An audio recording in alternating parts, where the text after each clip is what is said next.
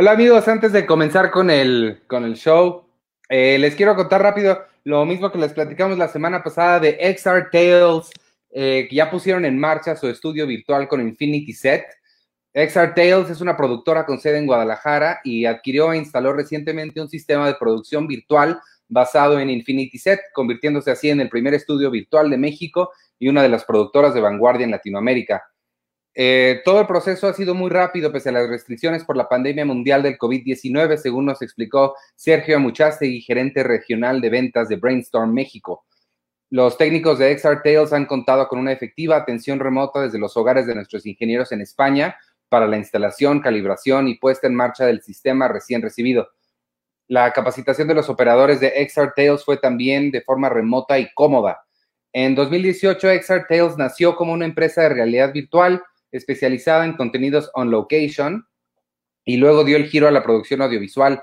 La adquisición del Infinity Set derivó de una visita al LA Castle, que es uno de los estudios de televisión y cine más avanzados del mundo, donde atestiguaron las posibilidades narrativas del sistema como escenografía virtual, teletransporte y la realidad aumentada. Los contenidos resultan así mucho más atractivos para el espectador, a la par de reducir otros costos de producción. Y en Exarteos los resultados se han reflejado en unas cuantas semanas. Em, en un tiempo récord ya hemos producido vistosos contenidos como Katrina y divulgativos y de entretenimiento como el talk show The Community. Actualmente estamos empleando nuestro estudio en un proyecto de videos musicales con artistas y localizaciones en distintos estados en México y los integramos con calidad hiperrealista gracias a Infinity Set, según nos explicó Adler Zamora, el director técnico de XR Tales. Con ello, XR Tales evoluciona en un estudio con tecnología de última generación para la producción virtual de proyectos y servicios de cine, previsualización, postproducción en tiempo real y otras aplicaciones de la producción virtual. Así que ya saben, si ustedes son productores este, o quieren realizar algún tipo de contenido audiovisual en estos, eh, que sí, la verdad, si, si, se meten al sitio, tenemos una nota donde están espectaculares las fotografías del, del sistema Infinity Set. Este, contáctenlos, XR Tales, para que puedan producir su siguiente su siguiente obra maestra en efectos visuales. Y ya, ahora sí, vámonos con el show.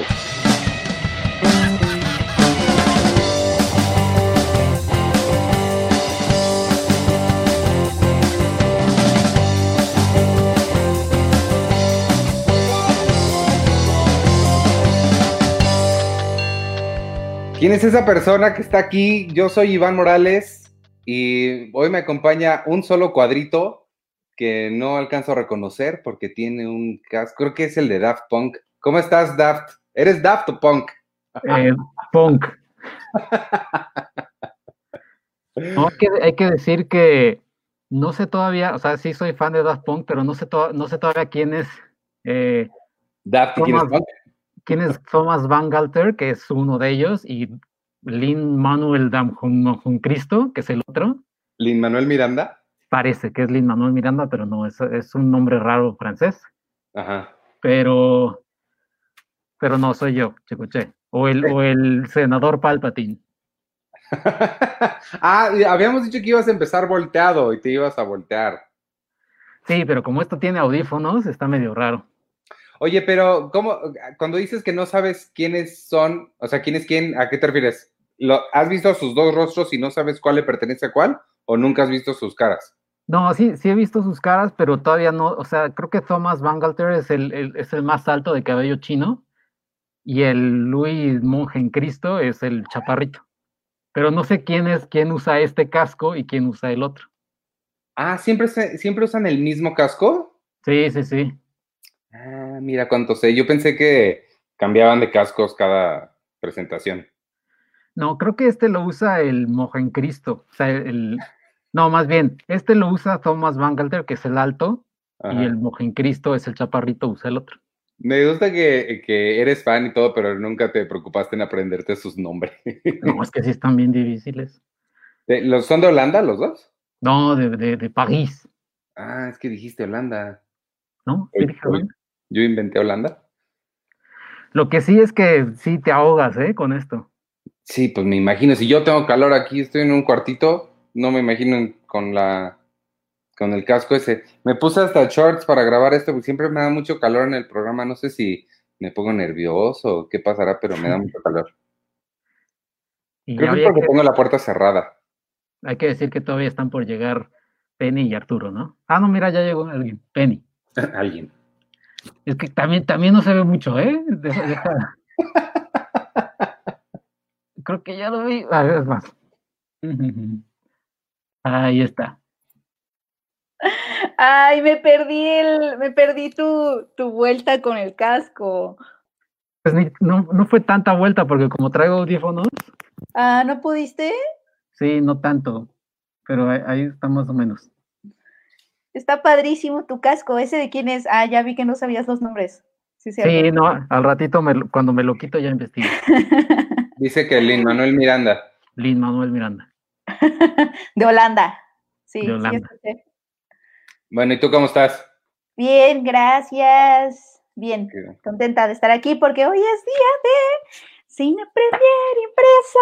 Ah, esta vez le decía a Sergio que no, no te pregunté, se me olvidó preguntarte si ibas a, a- si íbamos a hacer esa sección.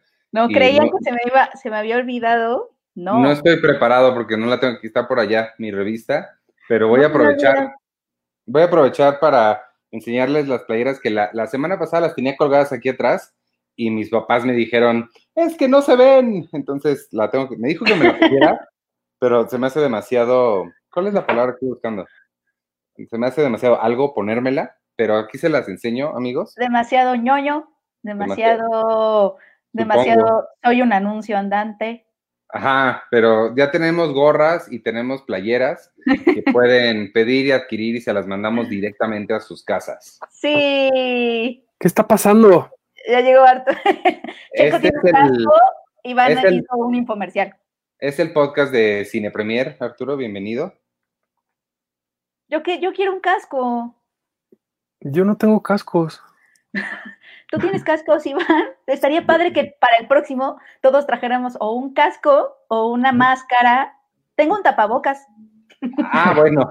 No, Bueno, pero ¿sabes tengo- qué? Tengo, Tengo, miren, aquí está, aquí donde, ter- donde termina mi dedo, está una- un casco de Stormtrooper, pero no es casco. Es una cosa que sacaron para, o sea, tú pones eso, no sé cómo, en una parte de tu garrafón y tiene una cosita para que salga el agua. Ah, ya lo vi, así a- atrás, a- atrásito. Sí, ya, ya lo vi. Este. Pero Está no, no fue como casco. tú no lo vas a conocer, Arturo, porque tienes 10 años, pero Así ya lo vi. hace muchos años, este, Sergio seguramente lo recordará también, vendía una eh, heladera que se llamaba, creo que Danesa 33, vendía el helado en unos casquitos de fútbol americano bien padres. Sí, iba a regresar, ya, ya, ya anunciaron su regreso Danesa 33. ¿A poco? Sí, Ah, Sí, porque Wow. compraron creo que la licencia, o sea, acabó la licencia de Nestlé, que Nestlé tenía los derechos de, de esa heladería. ¿Y van a sacar otra vez los casquitos? pues espero, Órale. Qué bonito. pero ya no de los pieles rojas, porque ya no se van a llamar pieles rojas, No, pues está bien que ya no se llamen piles rojas. y ya vencimos el racismo. ya lo vencimos, muchas gracias. Mira, nos está viendo Miguel Malet. Hola, ho- hola Miguel, ¿cómo estás? No soy tan joven como crees, gracias, pero... No me está diciendo a mí. No, me está- Ah. tú- yo soy Iván, tú eres Arturo.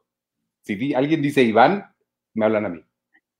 Este, hola Miguel, eh, Manolo Lozano también, Checo, haz un, una mueve tu cabeza si sigues vivo dentro del casco. ¿Qué tal que se convierte esto en el podcast de Weekend at Bernie's? Daniel Valencia nos dice, Michael Scott también alegró mi vida por primera vez en esta pandemia. Ah, caray. Qué bueno. The Office Oye, qué bien. Eso quiere decir, ajá, que está viendo eh, un nuevo, eh, The Office tiene un nuevo espectador. Siempre me alegra cuando eso sucede. Ah, es que dice, recién empezó, eh, empiezo con The Office, estoy terminando la primera temporada y no entiendo cómo pude vivir sin ella tanto tiempo. Yo tampoco entiendo cómo pudiste vivir sin ella tanto tiempo. Ya sé, ese es el efecto de The Office. Te preguntas, te preguntas quién eras antes de The Office y, y ya, eso es lo que pasa. Eso, Bueno, eso es tal ¿cómo- cual lo que a mí me pasó. ¿Cómo estuvo su semana? ¿Cómo la pasaron? ¿Están bien? ¿Cómo, cómo les fue? Este, ¿qué hicieron? ¿Todo bien? Todo bien, vi- vimos a Tom Hanks, ¿no? ¿No vimos todos a Tom Hanks? Ah, Sí. sí. Sí, Yo lo no. vi. Ahora que fui al súper me, me dijo, oye, vamos juntos. Dest- destruir submarinos. Ajá. Primero fue al súper con Arthur y luego se fue a destruir submarinos al Atlántico. ¿Tú no la viste, Sergio? No, no lo pude ver, pero vi Palm Springs. Ah, sí te dije. Ay, Palm Springs, si quieres empezamos a hablar de Palm Springs, porque na- ninguno de los otros dos la vio, segurísimo, porque Andy Samberg, guácala. No es cierto, ¿a ti sí te gusta Andy Samberg, Arturo? Sí, yo sí quiero verla, nada más que pues no tengo. Hulu, no existe Hulu y pues Ajá, ¿en Ah, dónde la vieron? Dígalo. No, tampoco la vimos, igual que Hamilton, pero si la hubiéramos visto, si estuviera disponible en México, lo que diríamos es que está padre. Vas tú primero y deja, deja hago todo el show de quitarme el casco. Te pongo en solo. Pero explíquenos bien, a ver, ¿de qué va? Bueno, Palm Springs es la nueva comedia de Andy Samberg, bueno, protagonizada por Andy Samberg y esta Cristina Milioti. ¿Cristina?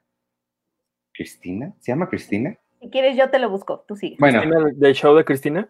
este, Cristina Milioti, eso sí, es la, don Francisco. Oye, Es ¿todavía la- viva esa señora? Perdón que les interrumpa con esta pregunta tan random, pero ¿sigue viva Cristina? ¿Alguien sabe? Me- No, no lo sé. Bueno, No, ya, no perdón. sé, pero si sí, es una, sí es una buena pregunta. A ver si alguien nos dice, perdón, Iván.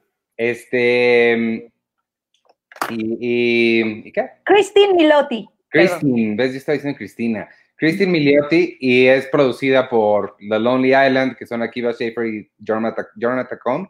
Yo quería que lo hubieran dirigido alguno de ellos como Popstar, pero no. Entonces la película se trata básicamente de, es una historia tipo Groundhog Day, de estas que se repite el mismo día una y otra y otra y otra vez, y sin importar qué haga el protagonista, si se suicide, se haga lo que se haga, buenas acciones, haga malas acciones, cualquier cosa, se, se duerme o se muere y despierta en el mismo día.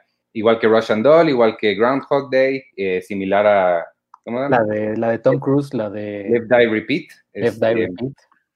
y, pero aquí lo que me gustó mucho, bueno, se trata de eso, está en, está en una boda, eh, Andy Samberg está atrapado en este loop y de repente, por razones de la película, eh, Christine Milioti se mm, atrapa también el- en el loop. Es una comedia, está muy divertida, a mí me, me gustó bastante. Lo que se me hizo súper, súper interesante y es ahí donde quería comenzar, Sergio, no sé qué te pareció a ti eso. Eh, creo que es, un, es una forma, es una fórmula que ya conocemos de, de mu- de mucho tiempo, es una, una fórmula vieja, y nunca había visto yo una en el que empezáramos con el personaje ya en su vuelta número 500, ¿sabes? O sea, nunca vemos el principio de cómo se atrapó Andy Samberg en esto, sino que cuando lo conocemos, ya está atrapado, ya lleva mucho tiempo ahí, y nosotros inmediatamente entendemos las reglas del juego, digamos. Eso me, se me hizo muy interesante. Y luego el, el- la resolución de todo, que sería un mega spoiler decirlo, pero la resolución me pareció muy interesante también porque te explican de cierta forma eh, una parte del mecanismo y me hizo bastante sentido. Sí, también a mí me gustó eso, como que creo que ya lo- ellos mismos dicen, ya hay muchas películas de el día, el mismo día de siempre, está la de También está la de Happy Death Day. la, Happy la de Death Happy- Day. Happy Death Day, está la serie de Netflix que ya dijiste. Eso me gustó, o sea, como que ya dicen, ya vamos a saltarnos todo este proceso del personaje descubriendo que está en, en un loop eterno, pero ahí, ahí radica también un pequeño problemita que le encontré, porque entonces nunca vemos, o sea, la forma en que es un, o sea, es un spoiler de, del inicio de la película, por así decirlo, porque no lo vamos a decir, pero la forma en que uno entra a este loop, el lugar a donde tienen que ir es muy lejano a la boda. Entonces, Sí, ¿cómo, o sea, en, en el, en el primer día, en el día uno, el- el día original, cómo es que el personaje de Andy Samberg terminó hasta allá? O sea, esa es, esa es mi única como,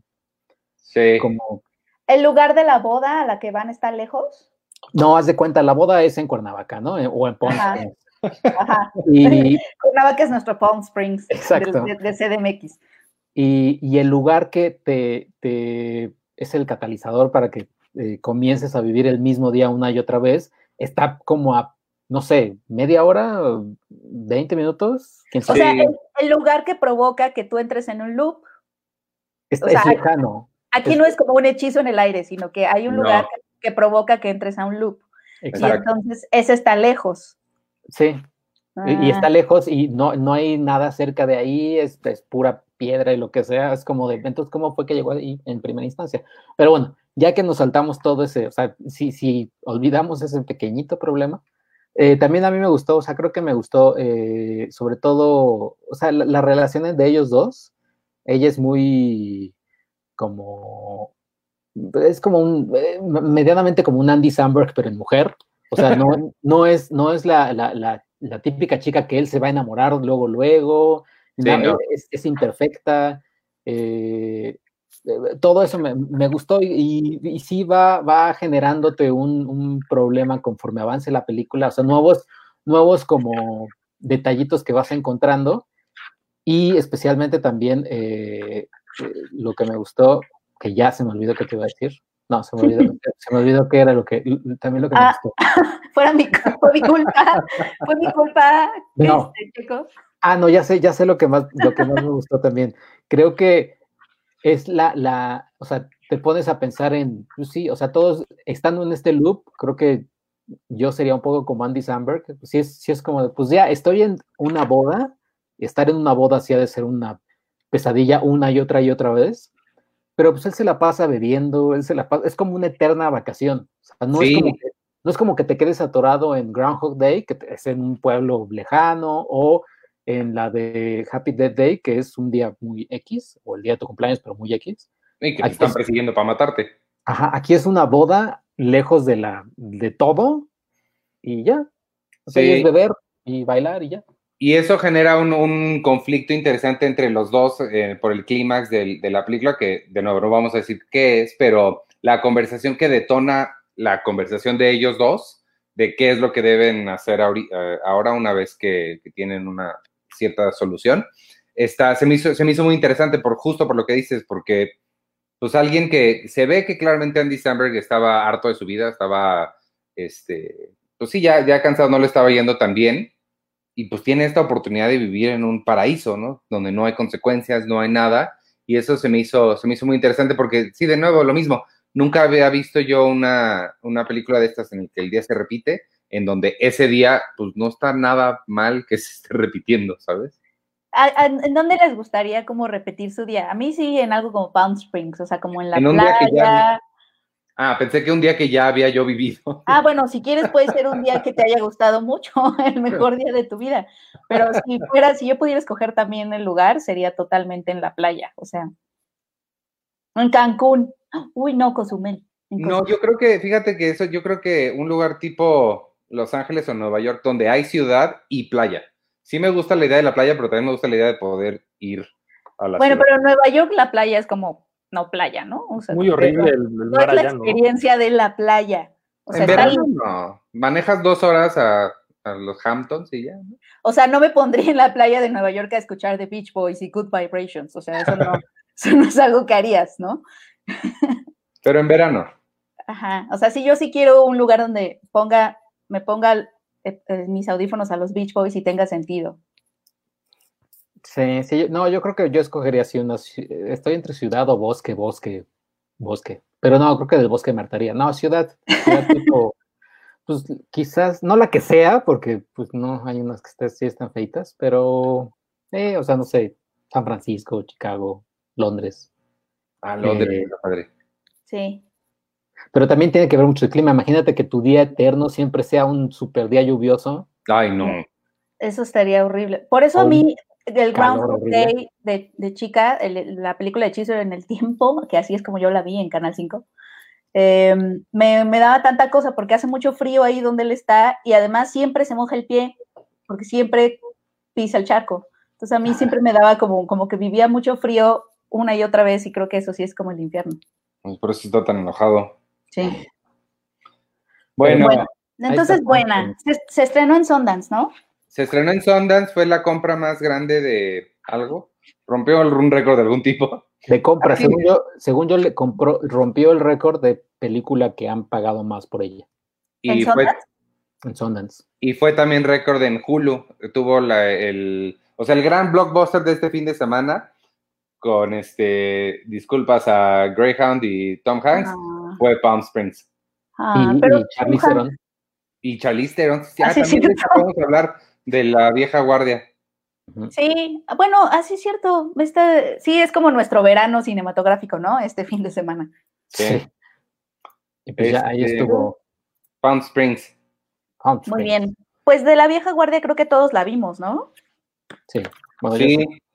Sí, si quieren podemos hablar tantito de, de la vieja guardia, The Old Guard, que mira, también es, es similar, es un, hay un, no, no es similar para nada, pero tiene un común denominador de tiempo, el tiempo que no avanza, la gente que no se, que nunca se vuelve vieja. Ándale, también están como en un loop, pero el loop son los siglos y los siglos y los siglos. Sí. Sí, sí, está basada en un cómic reciente. eh, y ella, el nombre de ella es increíble, yo creo. Se llama Andrómaca de Sitia, porque ella vivía en la antigua Grecia y lleva viva 6.000 años. Y ese es Charlize Theron, que creo que el cast está increíble porque a quién, a quién más le creerías que es inmortal, más que a Charlize Theron. O sea, como que siento que era la persona indicada para hacer ese papel.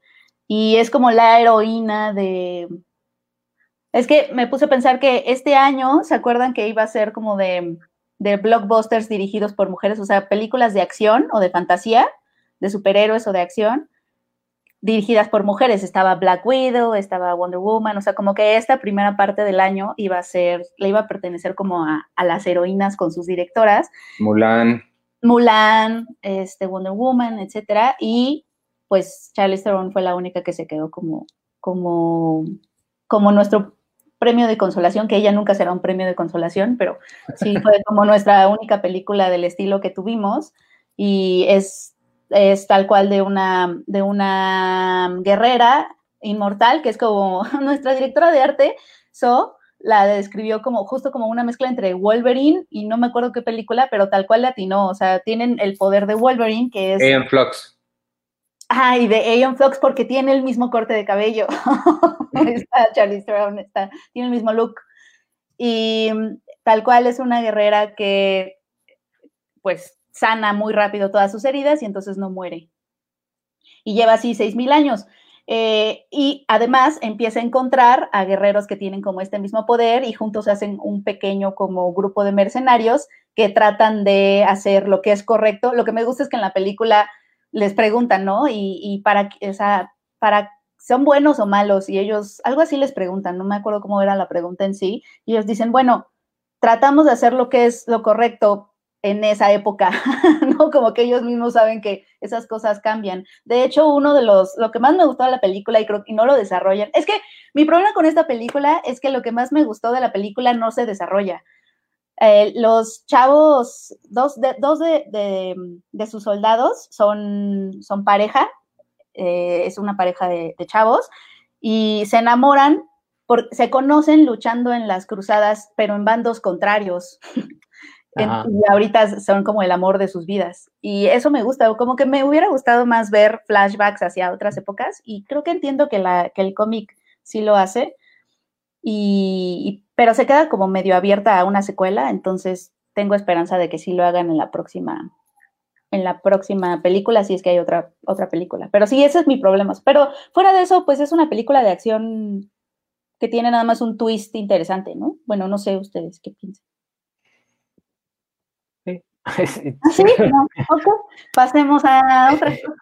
No, o sea, sí, sí creo que uh, también a mí me gustó y obviamente cuando lo estaba viendo sí sentí que, que era como la versión alterna o lo que vivió antes la, la, esposa de Jason Bateman en Hancock, que es igual Charlize Theron, que es exactamente lo mismo, es ella que... No me acordaba es, de Jason Bateman ahí. Es, ella es inmortal en Hancock, pero es básicamente lo mismo, es inmortal y hasta hay una parte en, la película, en esta, en La Vieja Guardia, donde dicen, sí, es que antes la gente nos, nos veía como dioses. O sea, que en Hancock dicen, antes nos ven como dioses, ahora dicen que somos superhéroes. Que es básicamente el mismo concepto de La Vieja Guardia. Obviamente La Vieja Guardia como que más, más de acción y demás. Y me da risa una, una escena en la película que se ve en el tráiler, que es alguien se saca una foto, una selfie, y entonces está Charlize Theron en, en voz en off, dice hoy en estos días es más complicado pasar desapercibido y, y, y, cambia y les toma la foto a ellos, a, a, este grupo de personas y borra la foto del celular. Cuando pues en otras películas es, es en todos lados hay cámaras este, de video y hay, hay formas para no pasar desapercibido. Es como muy romántica esta idea de nada más borro la imagen de tu celular y ya no estoy en el mundo. ¿no? Y aparte, pues ya, Charlize es tan, es ya tan, bueno, el personaje de Charlize es tan vieja que no sabe que cuando borras una foto se va como al basurero donde la puede recuperar. Entonces, no, le, Sí. no le funcionó porque después la chavita va a decir, ¿por qué borró esta señora mi foto? Entonces la va a recuperar. Muy Pero mal. además, esa escena en donde agarra el teléfono, yo sí me pregunté cómo la, cómo pudo haber borrado, la, la pudo haber borrado tan rápido, porque tenía que entrar a galería, mis fotos, todo eso, ¿no? Y Sí. como que siento que lo hace en un segundo y toma. Sí, no, tienes razón. O sea, de esa foto existe, Charlie Theron, lo sentimos. Pero está bien, está- es entretenida, creo, es, es veraniega, que creo que es como todos los estrenos que fueron este, justo este fin de semana. Palm Springs es veraniega, La Vieja Guardia es veraniega, y la de Tom Hanks, me imagino, es veraniega. Sí, es bastante lo más similar que, que vamos a tener a un, a un blockbuster. Qué triste. Sí, sí, exacto, fue nuestro fin de semana de blockbusters, absolutamente. Pero sí, esta está como, fíjense, se las recomendé a mis papás, la de la vieja guardia, este, y mi papá me dijo, está jalada, ¿no? Y yo, papá, Sí. gracias por tu review. Es que en realidad no es, no es tan increíble, pues sí es como un poco, pues no sé, ni siquiera sé cómo definir. Yo me acuerdo que cuando la vimos, la que la vimos ya hace un buen rato, ¿no? Como un par de meses, yo creo. Sí, y presumiendo aquí. No, pero me acuerdo que, que decían, bueno, y que él- no me acuerdo si fuiste tú o, Iván quien preguntó, bueno, ¿qué les pareció? Y yo decía, pues, pues, está, pues, está bien. o sea, es Está como, como- eh, porque en realidad no, no, no hay, no había mucho que decir al respecto, no había como nada que a mí me hubiera fascinado de, o sea, hay algo que me haya gustado mucho. Eso sí, creo que, creo que las secuencias de acción sí, sí me, me gustaron un un poco más que el resto de la historia y de la trama.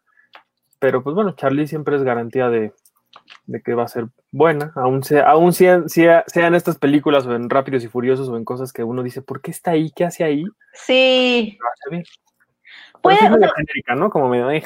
es, medio genérica, sí, o sea, creo que está como a dos pasitos de ser de esas películas de avión que disfrutas mucho en tu trayecto. Ándale, Ajá, Ajá. ajá. tal cual. Sí, a mí se me hizo, o sea, bien, se me hizo, o sea, mi opinión de ella es como que ah, pues, es lo que es, o sea, no, no creo que, que aporte mucho, pero tampoco quita nada, creo que está divertida para una buena tarde. Creo que esa descripción de como película de avión o película de domingo, creo que es muy, De Muy domingo de. Netflix. ajá, muy apropiada y este, y sí, como que no, no, no le vi que tuviera mucha más intención que, que lo que hace esta, está bien. Eh, Sí. Esa fue Oye, la guardia. Y Charlie Y ahorita en su casa así de. Oye, y, y ya que estamos en la misma plataforma, digo, sé que hablamos de ella la semana pasada, o bueno, creo que Arturo y Penny, creo, pero Iván no, ni yo tampoco, porque no la habíamos visto, pero la de Ah, La de yo tampoco Mucho- la había visto. Yo sí la vi este fin de semana, sí me gustó.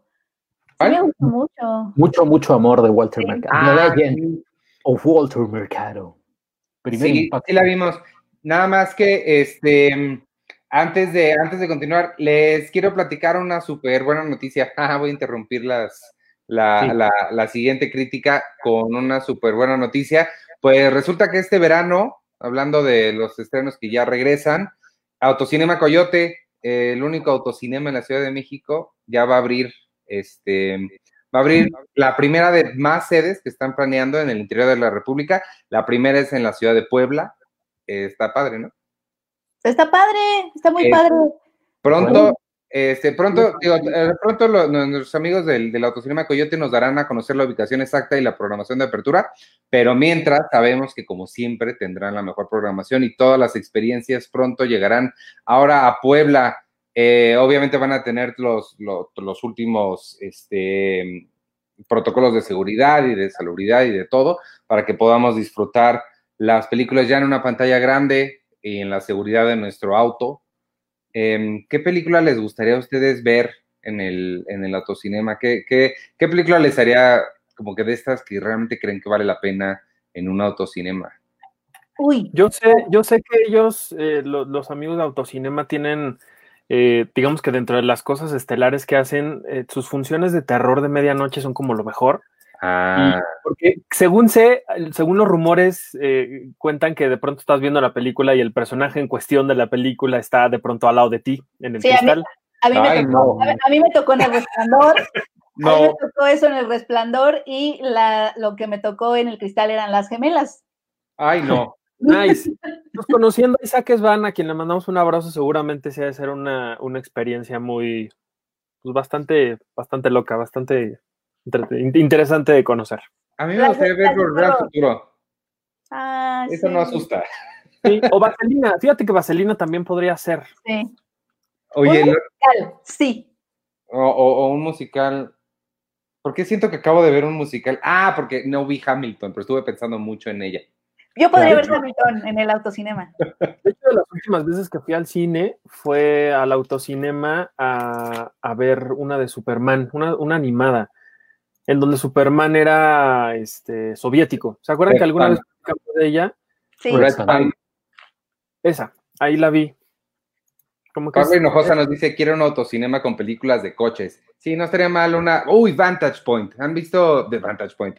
Este... mm, ah, Yo- un- Yo No, pensando de- en Cars. eh, no, Vanishing Point.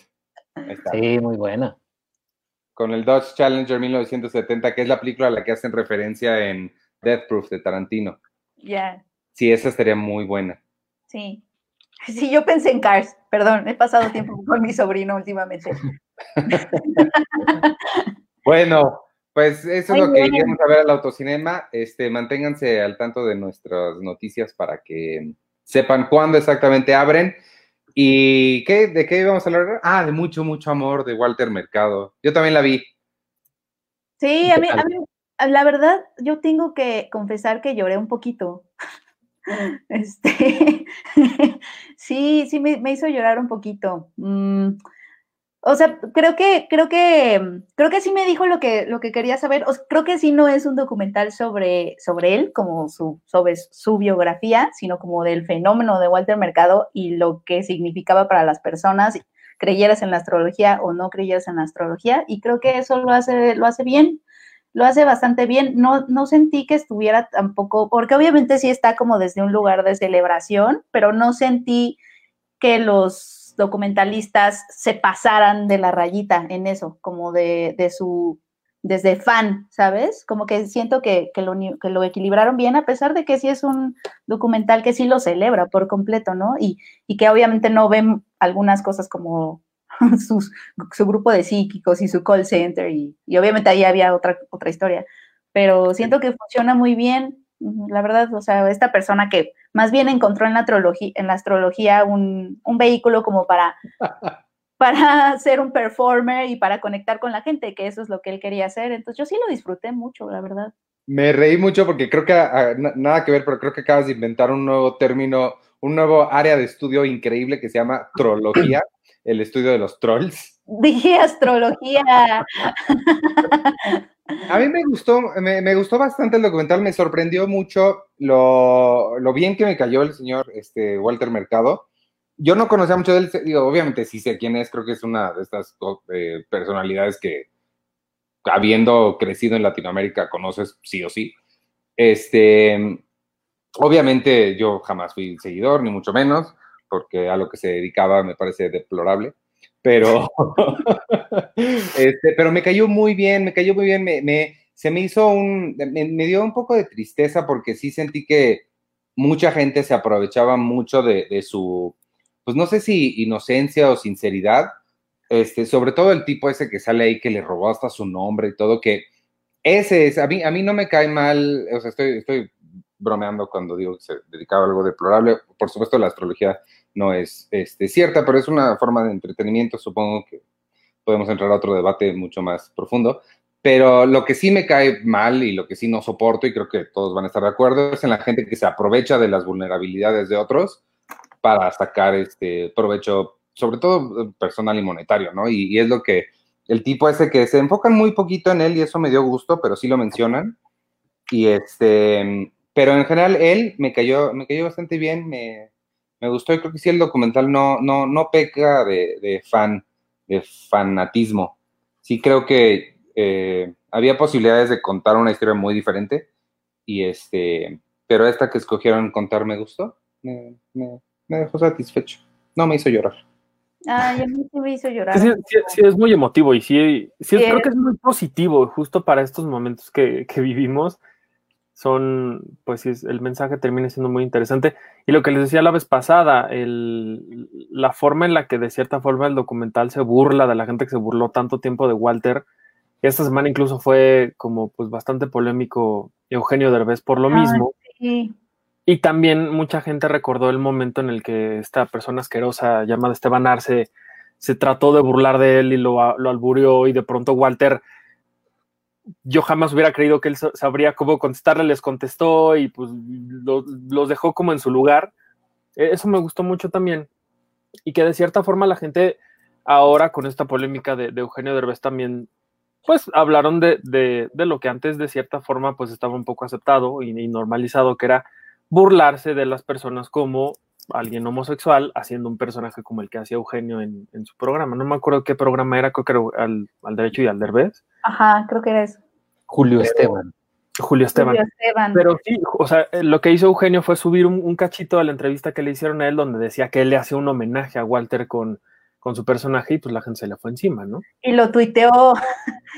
Sí, Sí, sí, y es eso, ¿no? Que, que se concentra en ese lado el documental, porque sí, había como toda otra historia de, bueno, si eres un charlatán o no, si te estás tratando de aprovechar de la gente o no. Yo creo que en este caso el documental plantea que no era el caso de Walter, pero también las críticas que se le hacía a Walter o las burlas que recibía no eran por la astrología, era por su forma de ser y por su forma de vestir y por su extravagancia y por, o sea, realmente se estaban burlando de quién era él y no tanto de la astrología o de lo que decía, de Virus, Venus, o Aries, no sé qué. Eran personas que más bien se estaban burlando de la persona que él era, ¿no? De Ujú. Clara- claramente. eso es lo ahorita que el, el documental se concentra, como de eh, fue un pionero en ser quien era en la televisión en una época y en una cultura donde además hay muchísima homofobia, muchísima misoginia y las abue- abuelitas y tus tías lo amaban. Entonces, Claramente Y ahorita, y en los ahorita 90. dijo esta Penny eh, Venus, claramente aquí también este, demostró que, pues, o sea, porque estabas diciendo Sagitario, no sé qué, Venus, eh, Venus pues no es un, no es- hasta donde yo sé, no es un este, No. signo zodiacal, ¿verdad? no, pero es el regente de Libra. Ah, ok. A mí, a mí lo que me gustó, lo que me gustó de la, de la, de la película, eh, de la película, bueno, el documental, es que, bueno, en el caso de Arturo no creo, pero a mí, pero no sé si Penny, eh, Iván tampoco creo, pero a mí me recordó cuando veía así, así, primer impacto en, en Canal 9, No, sí. y te esperabas, Claro. te- esperabas o captabas el, el- el- el momento de los horóscopos, y me acuerdo muy bien de, yo me enteré cuando mataron a Selena a través de primer impacto, y me acuerdo que ahí estábamos así como que viendo, y ya después, bueno, ahora vamos con los horóscopos. Y ya, la cortinilla de Walter Mercado y ahí así de Tauro y no sé qué. A mí me sorprendió que sigue existiendo Primer Impacto. No, pues es- es súper tradición. Por eso hoy en Azteca uno de los programas estelares es un programa medio similar que se llama creo que al extremo. Pero, pero acuérdate, Checo, en esa época era primer impacto de Estados Unidos, pero en México teníamos duro y directo, este, policías, teníamos como dos o tres programas así que trataban como de hacer lo mismo. Duro y directo. Esta nota roja que ha sido en México, de bueno, impacto. súper, súper llamativa. Más tus horóscopos. Más tus horóscopos. Bueno, pero ninguno de estos programas tiene horóscopos y en realidad creo que creo que no hay no hay otro personaje igual que después de Walter haya seguido como su legado, porque uno podría pensar que después de alguien tan grande siguió como su sucesor o alguien que empezó a ser como comparado con él y en realidad pues pues no lo hay, ¿no? Yo no podría pensar en, en alguien que, que sea igual así de, pues, de famoso o de Pues no, famoso. También hay sí, sí tienes razón que nadie ha igualado el, el tamaño, pero aquí es donde meto mi cucharita de, de skeptic, pensamiento crítico. Eh, sí creo que, y por aquí es el otro lado, por donde no es este documental, yo no quería que fuera ese documental, está perfecto el documental que es, pero pudo haber sido un documental crítico en el que podría decirnos que este tipo de, o, él en específico, no este tipo de programas, él abrió la puerta a que una pseudociencia como la astrología cobrara todavía más fuerza de la que ya tiene y se ha vuelto mucho más ubicua en nuestra sociedad en un momento en el que quizá necesitamos un poquito más de pensamiento crítico y no tanta creencia en, en que las estrellas te van a solucionar cosas. Pero esa es otra discusión que no planeo tener aquí. Nada más quería echar ese granito de arena por lo que dijo Arturo. Y déjame terminar. Déjame terminar. No, era un orador motivacional. en Exacto. realidad. Pudo haber sido, continuado siendo un motivador, un, un orador motivacional, sin meterse a, a las, a las pseudociencias y creencias sin ninguna base en ciencia. Eso me parece que hubiera sido mejor. Le puse ahí, Sergio, un, un título, a ver si le puedes buscar rápido para que pongas Sí. una imagen. Nada más porque quiero hacer un poquito de counter programming. Está bien padre el documental, se los recomiendo muchísimo, está muy bueno. Pero ya que están ahí en Netflix, terminando de ver este de mucho, mucho amor, pónganle ahí este que le acabo de poner a Sergio y que en cualquier momento va a poner. Se llama Honest Liar. Es honest la- liar, no an honest liar, porque encontré. An Honest Liar. Ah, ok. Eh, perdóname el artículo. La, es la historia de James Randi.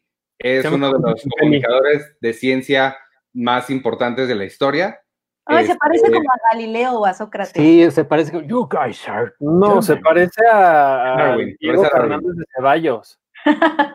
Bueno, el chiste es que él eh, se dedicó durante muchos años a comunicar ciencia y él desenmascaró a muchos charlatanes, no como, yo no estoy diciendo nada de Walter Mercado, pero sí había otros eh, y han existido muchos charlatanes. Había uno muy famoso que se pedía Popov, que él lo desenmascaró y explicó a la gente cómo es que estaba perpetrando sus engaños y robándole el dinero a la gente, aprovechándose de sus vulnerabi- vulnerabilidades y a la gente no le importó, porque a la gente no le importa la verdad. Y véanlo, se los recomiendo muchísimo, se llama An Honest Liar, es este, la vida de, de James Randi y ya con eso termino mi, mi divulgación de pensamiento crítico. Scooby-Doo es una gran serie precisamente por eso, porque nos demuestra que al final siempre son humanos idiotas haciendo cosas.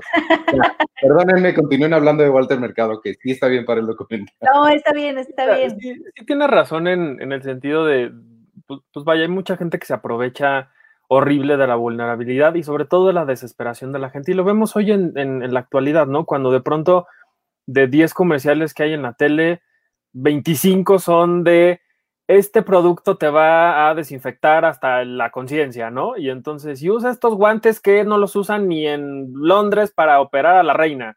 O sea, eh, siempre ha habido como esta, esta, estas ganas de, de aprovecharse de las cosas. A mí en algún momento me, me, me invitaron a, a una cosa que era de estas cosas que se llaman pirámides, creo, que es de ventas, ¿no? Que tú Ah. invitas a alguien más y así te vuelves millonario en tres días, no sé qué. Y ese, día fue, nos dijeron que ustedes son súper afortunados porque solamente una vez al año viene como la mera mera de, de la no sé qué madre, ¿no? Y entonces ya llega esta señora y aplausos y, y fuegos pirotécnicos y bravo, la señora, no sé qué. Y de pronto ella empieza a decir que lo que estábamos ahí haciendo era eh, que iba, iba a cambiar nuestra vida si empezábamos a vender un jugo que quién sabe qué era, ¿no? Y entonces dijeron que ese jugo te curaba desde una cruda hasta el cáncer más horrible de la vida. Y al lado de mí me acuerdo que había un chavo que su mamá estaba muy enferma de cáncer y, el- y de verdad la cara de este pobre hombre de, de emoción de a ver si esto le funcionaba, a mí me, además de partirme el corazón, me hizo enojar muchísimo porque no se vale que de pronto sí se aprovechen, o la mayoría de las veces se aprovechen de la gente, que incluso el mismo Walter lo hizo en estas, llam- estas llamadas telefónicas que aparecen en el Pero documental. no fue él, eh, no fue Bueno, él, fue el tipo este. no fue él, pero el discurso Pero- sí era ese, llama y te van a cambiar la vida, llama y vas a encontrar trabajo, llama y vas a encontrar el amor, ¿no? Sí. Que se acuerdan de estos, estos comerciales de tu marido te está engañando y no me acuerdo, Madame Sassou creo que se Sí, llamaba sí, la.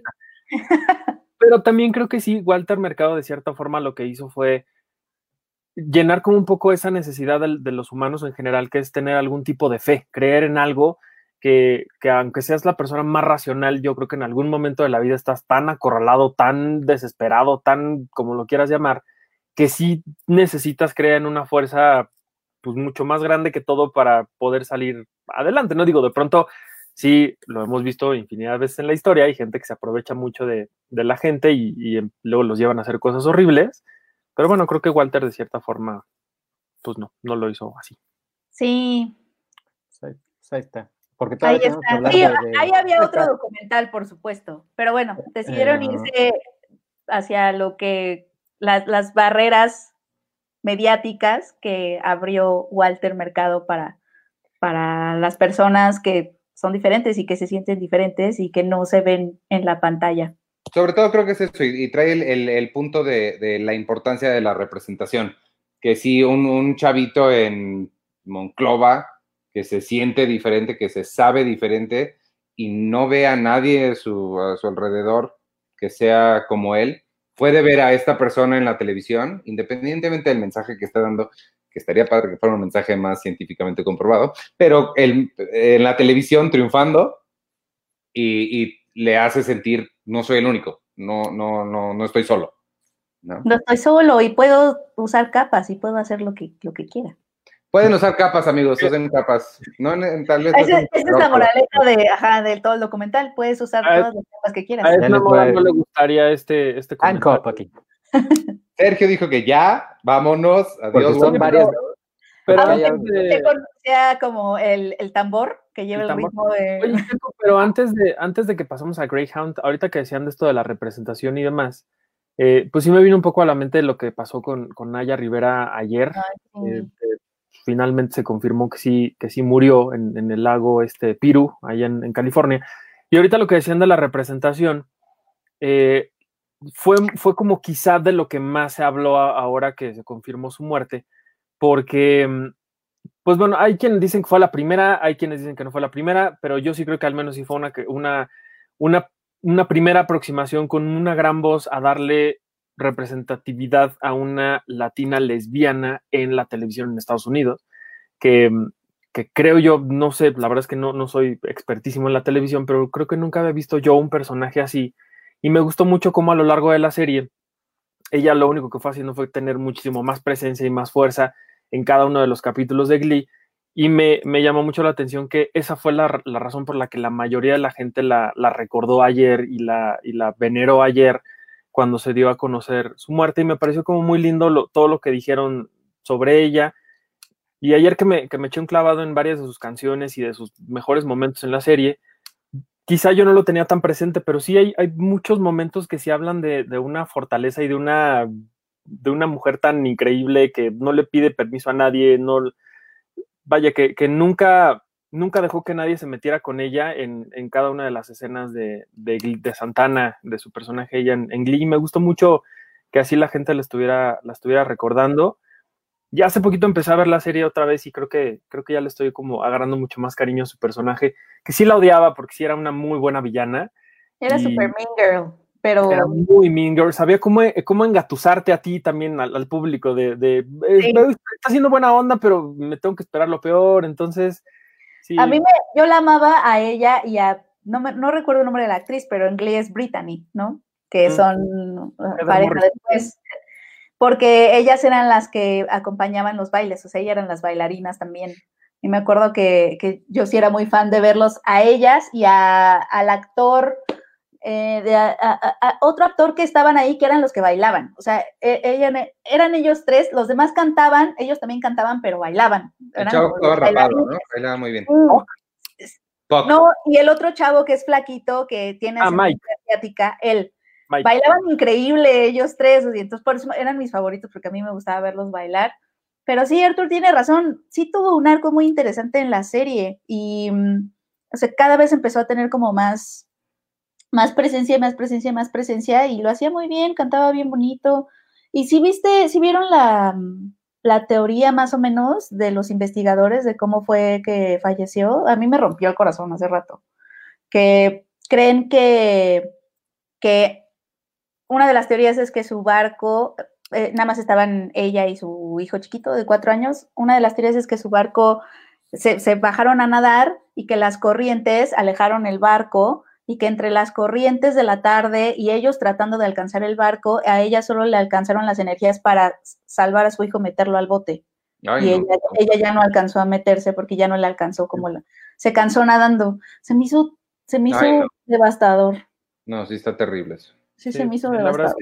y, también, digo, la coincidencia de que ayer se da a conocer la noticia, justo cuando se conmemoraban siete años de la muerte de Cory Monteith, que fue el otro, el otro protagonista de la serie que, que murió de una sobredosis, creo fue en, hace algunos años. Es el mismo día y también estas imágenes de cuando en Glee despiden al, personaje de, de, Cory, que era Finn, ellos están frente a, un, frente a una pantalla viendo su imagen y están todos eh, alineados, tomados de la mano. Y ayer que se da la noticia, se da a conocer también la foto de, su familia haciendo lo mismo a las orillas del, lago. Y hoy también del elenco y de la gente de la producción de la serie que fue e hizo más o menos lo mismo. Se pararon así como todos en línea, tomados de la mano y digamos como que despidiéndose de, ella. Eh, Lía Michelle no fue porque pues, se llevaban aparentemente muy mal. Una de las razones, dicen, por las que se llevaban mal era justo la que ahorita mencionabas tú, Penny, que, que el personaje de Santana empezó a tomar tanta fuerza y empezó a ser tan importante que le empezó a robar foco al personaje de Rachel. Y ayer justo me encontré una canción que yo no me acordaba tampoco de ella, pero es, Santana cantando la canción icónica de, Rachel. Y, cuando ella le está cantando, Rachel la voltea a ver y lo único que hace es así, que está súper roja y enojada con la boca abierta de por qué estás cantando mi canción. Y esta mujer así cantando como de forma increíble y nada más de pronto la voltea a ver como diciéndole, ah, no, que no. Entonces también como que ese momento me, me, me, me, gustó mucho volverlo a ver porque de cierta forma pues sí era como una forma de, que en la vida real eh, Naya le contestaba un poco a, a, Lía Michelle, que pues muchas personas de la serie dijeron que Lía pues no fue particularmente la mejor dentro de, la serie, ¿no? Que sí se comportaba un poco como la superestrella que su personaje quería ser, entonces. Pues sí. Y que no, y que al final no, no fue. Pues no, de hecho en realidad nadie, pensando como en... Como no, Melissa Benoist, ey, ey, ey. Ah, ella, que me, recuerda, que me recuerda a otra cosa horrible. O sea, es que obviamente están todas ya estas teorías de conspiración de que está maldito el elenco de Glee porque todas las cosas que les han pasado desde que se acabó la serie, la muerte de Corey, el, el, actor que se suicidó porque le encontraron pornografía infantil, Naya Rivera y Melissa Benoist con su pareja Blake Jenner que se conocieron en la serie que la maltrataba físicamente. Todo mal. Supergirl ahora. Y ella ahora, es Supergirl, se convirtió en Supergirl. Ella es la historia de triunfo de. ah, bueno. Pero sí, pobrecita, pobrecita Naya, la verdad. Y les, digo, ayer, ayer me, puse a, revisar un poco sus canciones y sus momentos en la serie. Hice por ahí una lista de, sus mejores canciones en, el sitio. Eh, nada más puse 10, tenía yo como 25 mil, pero la dejé en 10 nada más. Entonces, ustedes fanáticos de Glee, vayan y, revísenla y ya los comenten a lo que quieran y platicamos de qué otras canciones más podríamos agregar a esa bonita lista. Sí. y ya, checo. Muy feo.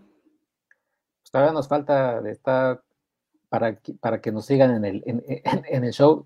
Nos falta Greyhound, nos falta La Jauría, nos falta Cine Premier Impresa.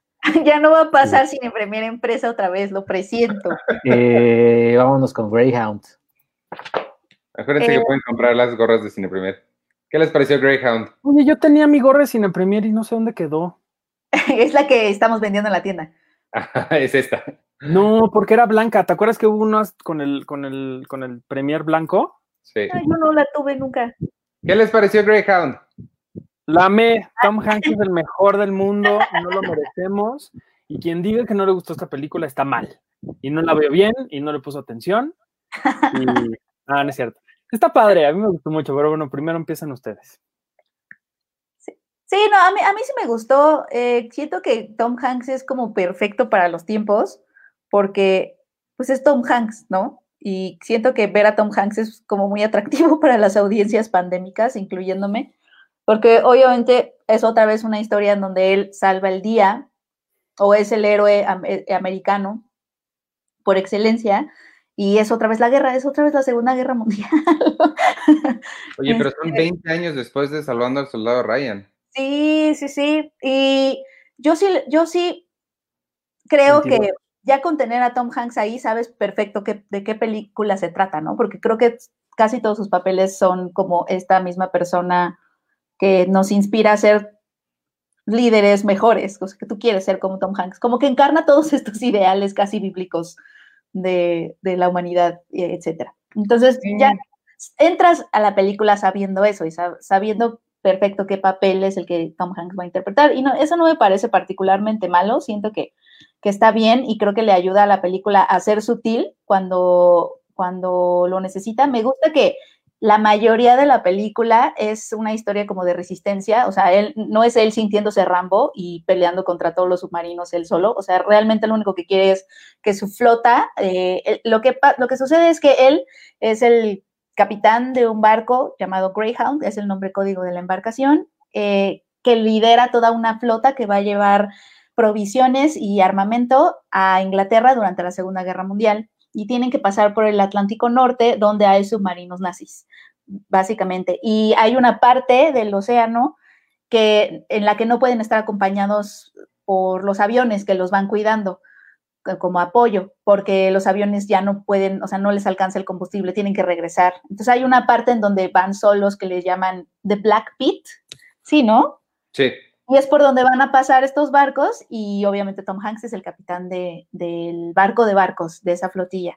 Y lo que me gusta, lo que me gustó es que casi todos los diálogos de la película son, o sea, no hay diálogos así como de que él se ponga a platicar con su segundo al mando así de, ¿y cómo ves esto? Eh? ¿Está mal? Sí, ya sé. No, son, todos los diálogos son órdenes y, tecnicismos de, de navales, o sea, de, esto, el 007, no, no 007 es James Bond, pero es como, eh, sí, pásame un, hagamos un 045 y las coordenadas son no sé qué, y el barco, quién sabe qué, son puros diálogos como muy técnicos, entonces se me hace que, o sea, a mí me hace sentido, como que no haya un momento en esos tres días en los que estás luchando con submarinos en donde te veas hacia la ventana, ya sabes, como estas escenas muy, como de Hollywood, donde él viendo la ventana su segundo al mando le dice algo como, hay que creer en Dios, ya sabes, como un monólogo de Oscar, como, como el de It's time, Robbie, ¿te acuerdas, Checo? En, sí, sí, sí. En, primera plana, no tiene un momento así y yo lo agradecí mucho porque se me hace una sutil, me hizo como muy sutil, como que sí es una película que quiere esa sutileza. Hay dos cosas que lo traicionan, que, traicionan esa sutileza y que a mí no me gustaron, que siento que no necesitaba para nada. Uno, que los alemanes, porque además están luchando contra submarinos, ¿no? Que ves y no ves, porque los atacan en la noche. Entonces, sí son como, de cierta forma, son lobos, se le dicen la jauría de lobos, ¿no? Ellos mismos se hacen llamar así, esos alemanes. Y no los ves cuando atacan porque están en la noche me encanta, me encantaba esa parte impersonal, como de que no sabes bien quiénes son, pero lo que no me gustó mucho fue la decisión del director de, llega un momento en que los, eh, los lobos nazis le hablan, no sé cómo, al, al, le mandan un mensaje.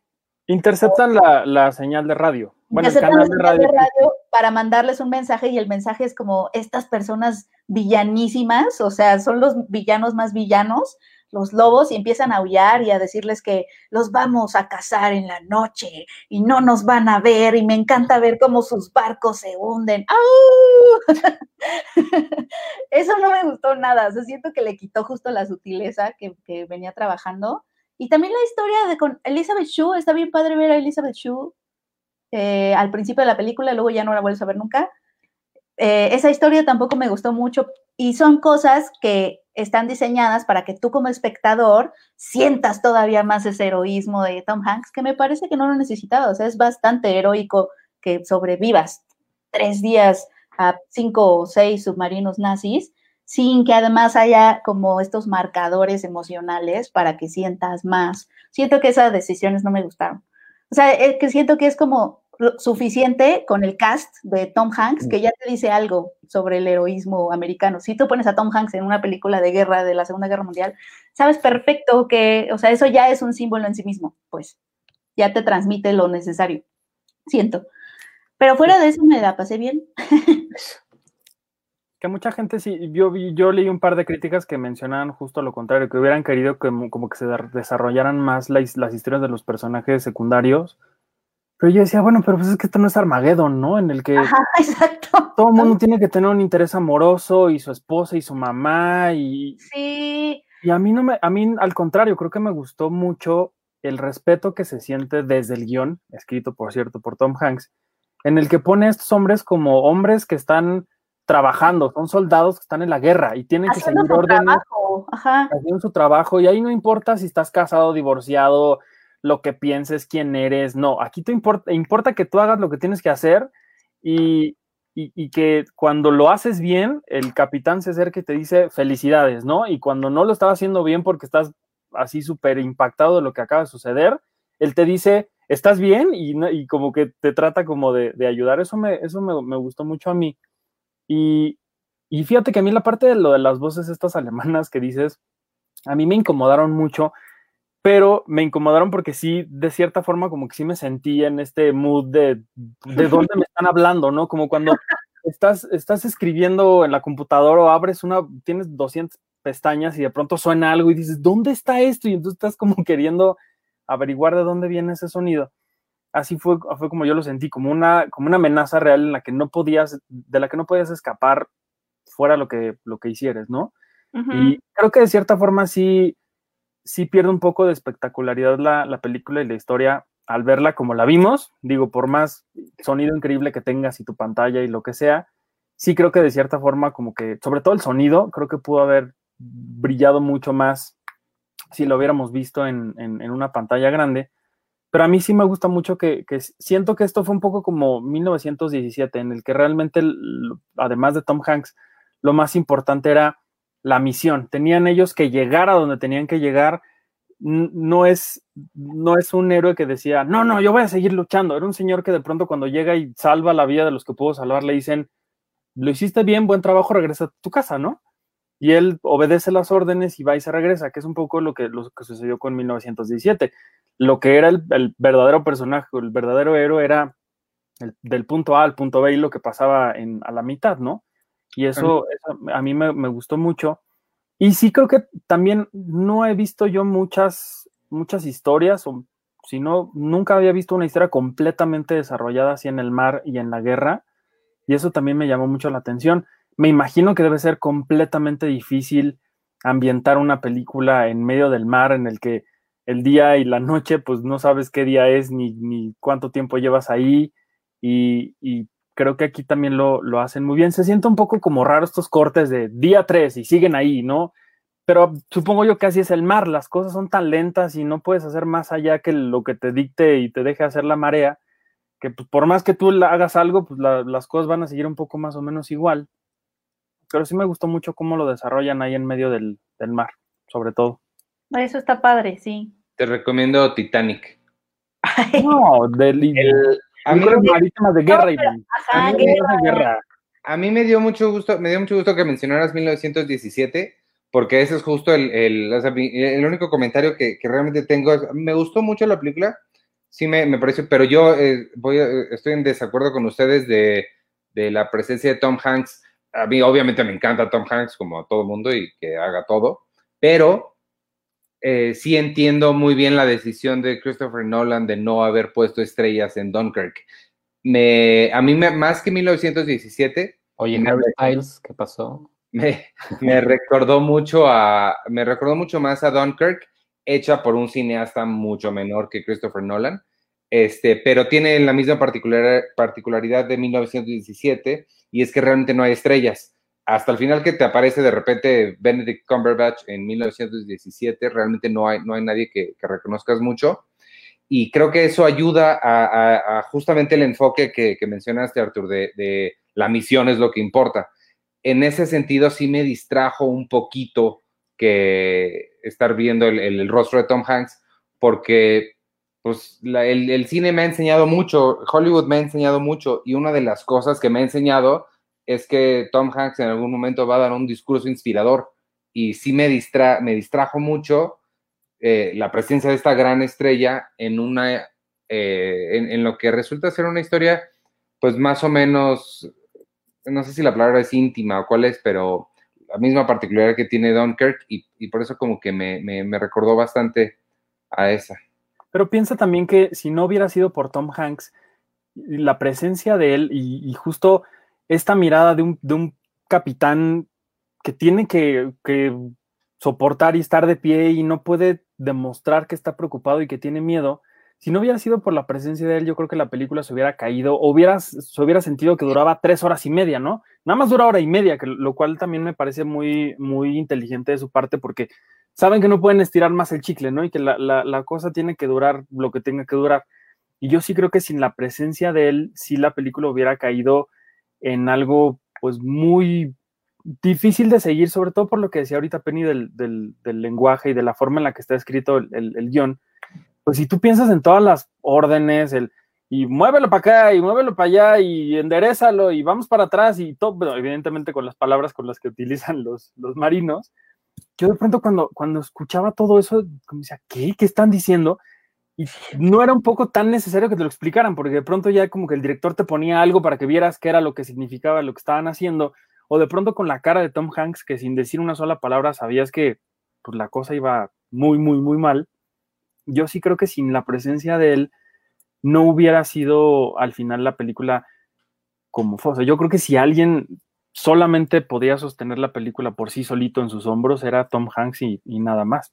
Sí, yo, yo creo que, ajá, yo también creo que concuerdo con, o sea, sí veo el punto de Iván y sí creo que tienes razón en que tener a Tom Hanks ahí sí es un atajo emocional, o sea, sí es, sí, sí te cuenta más cosas de la que a lo mejor la película, de, de, lo que a lo mejor quieres que te cuente si quisieras nada más estar siguiendo la misión, ¿no? Ya, ya con Tom Hanks ahí sabes, sabes bien, tienes algunas certezas que la película todavía no te cuenta, pero ya con que esté Tom Hanks ahí, ya las conoces en cuanto a la serie. Y eso sí pasa, pero siento que funciona en algunos casos y en otros casos sí, sí, sí, sí se siente como, como, como trampita emocional, lo que tú decías, Iván, de que te distrae de la misión pero también siento que en algunos casos ayuda que, que, Tom Hanks esté ahí. O sea, sí siento que también es, un, es una herramienta de lenguaje, de cierta forma, porque sí te lleva a lugares sin que la película necesariamente te, te lleve de la mano a esos lugares.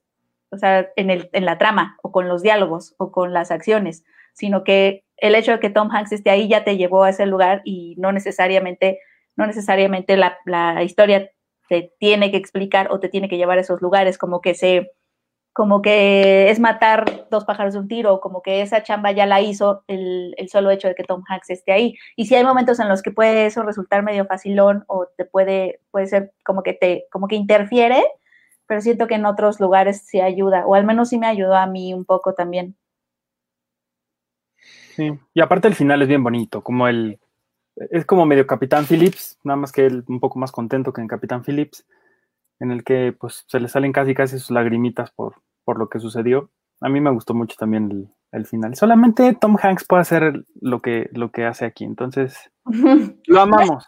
Ya, es un género cinematográfico, ¿no? Yo siento sí. Tom Hanks, una película. No, y aparte, aparte eh, me, me, llamó mucho la atención sobre todo las imágenes que, que ocurren en los créditos, que son imágenes reales de la Segunda Guerra Mundial eh, también, te digo, los nombres de los, a los cargos de toda la gente en, el, en, en este barco, eh, los diálogos, todo eso se nota que Tom Hanks sí le encanta muchísimo la Segunda Guerra Mundial.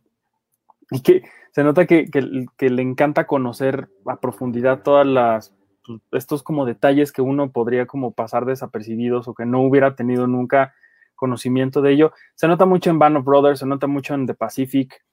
O sea, como que es un hombre que sí realmente sabe de armamentos, de cargos, de rangos, de órdenes, de, de cómo sucedieron las cosas. Y aquí, aquí me gusta mucho que, que se nota mucho en, en, en, toda la película. Entonces, eso también me pareció bonito. Sí. Creo que es una gran adquisición de, de Apple TV. Creo que sí, este, sí vale la pena al menos contratar para, para la prueba. O sea, creo que sí es una buena puerta de entrada esta. Sí. ¿Y que, ¿Cómo? No, perdón, perdón. Ah, lo, lo, lo, que iba a decir es, sí, digo, a pesar de, lo que les comentaba de la calidad de, de, de la imagen y sobre todo del, del, sonido, a pesar de eso, sí se ve muy bien y sí se escucha muy bien. Creo que a diferencia de otras plataformas, creo que Apple sí, sí he sentido yo al menos desde, desde mi tele, que sí tienen mucha, mucha más calidad en, en, en, imagen y en audio. Digo, Iván será el más experto y nos dirá si lo ve más a detalle. Pero a mí sí me pareció que particularmente esta película y todas las series que he visto de ellos, sí se han visto y se han escuchado mejor que otras plataformas de streaming hasta ahora. Sí, échale un Ah. ojo. Échenle un ojo. ¿A ti, tú, Checo, tú no la viste? No, yo no la vi. Ah, Eh, La veré yo creo que este fin. Oye, ¿y te has- pero Sergio, ¿te has subido en un camión Greyhound? Eh, creo que, creo que no, creo que no, y espero, pero espero ver perritos en esta, porque si no el título me, me va a ofender. y voy a tener que cancelarla esta hay, un, hay una ilustración de un lobo. Ah, no. No es la secuela de Socios y Sabuesos, ¿eh? Eso sí hay que aclararlo desde, desde ahorita. Sí, también siento que el título quizá no le ayude tanto para audiencias mexicanas. Pero es que, ¿qué, qué título le hubieras puesto? No sé. La, mira del enemigo. Es que O- yo sé que aunque esos títulos nos dan risa a veces, la, la realidad es que las distribuidoras lo hacen porque sí funciona. El submarino mortal o, o- o Ah, bueno, no, de hecho, batalla sí en se el mar. llama La mira del enemigo. De En cara En español se llama En la mira del enemigo. Se llama Greyhound en la mira del enemigo. Ah, ahí está. Muy bien. Y en España no sé cómo le pusieron, ahorita te digo, porque sí le pusieron un título así como, El sabueso Como- gris. no, eh, Greyhound, eh, Tom Hanks se ahoga, o una cosa así. Se ahoga. Bueno, vámonos con la que sigue, que creo que es la jauría. Que justamente hablando de Perritos. lobos, y- lobos y Ah, de demás. lobos. Perdón, Enemigos bajo el mar se llama Greyhound en España. Enemigos bajo el mar no está mal, porque sí están bajo el mar y son enemigos. Ah, pues sí. ¿No está? ¿Y las Sí. jaurías son jaurías? Sí. Pero, pero quiero, pero quiero primero escuchar totalmente a Penny lo que tiene que opinar de la jauría. Ella vio el primer episodio, bueno, es lo que No, mira, la verdad es que solo vi el primero, o sea, me falta ver bastante. Lo Pero primero, que el primero, como, como, como. lo ¿cómo lo primero que y sabes qué me dejó con sentimientos ambivalentes. O sea, por un lado, siento que es una serie que pro- tiene muchas, tiene muy, tiene muy buenas herramientas para mm, construir una, una historia adictiva de thriller policíaco.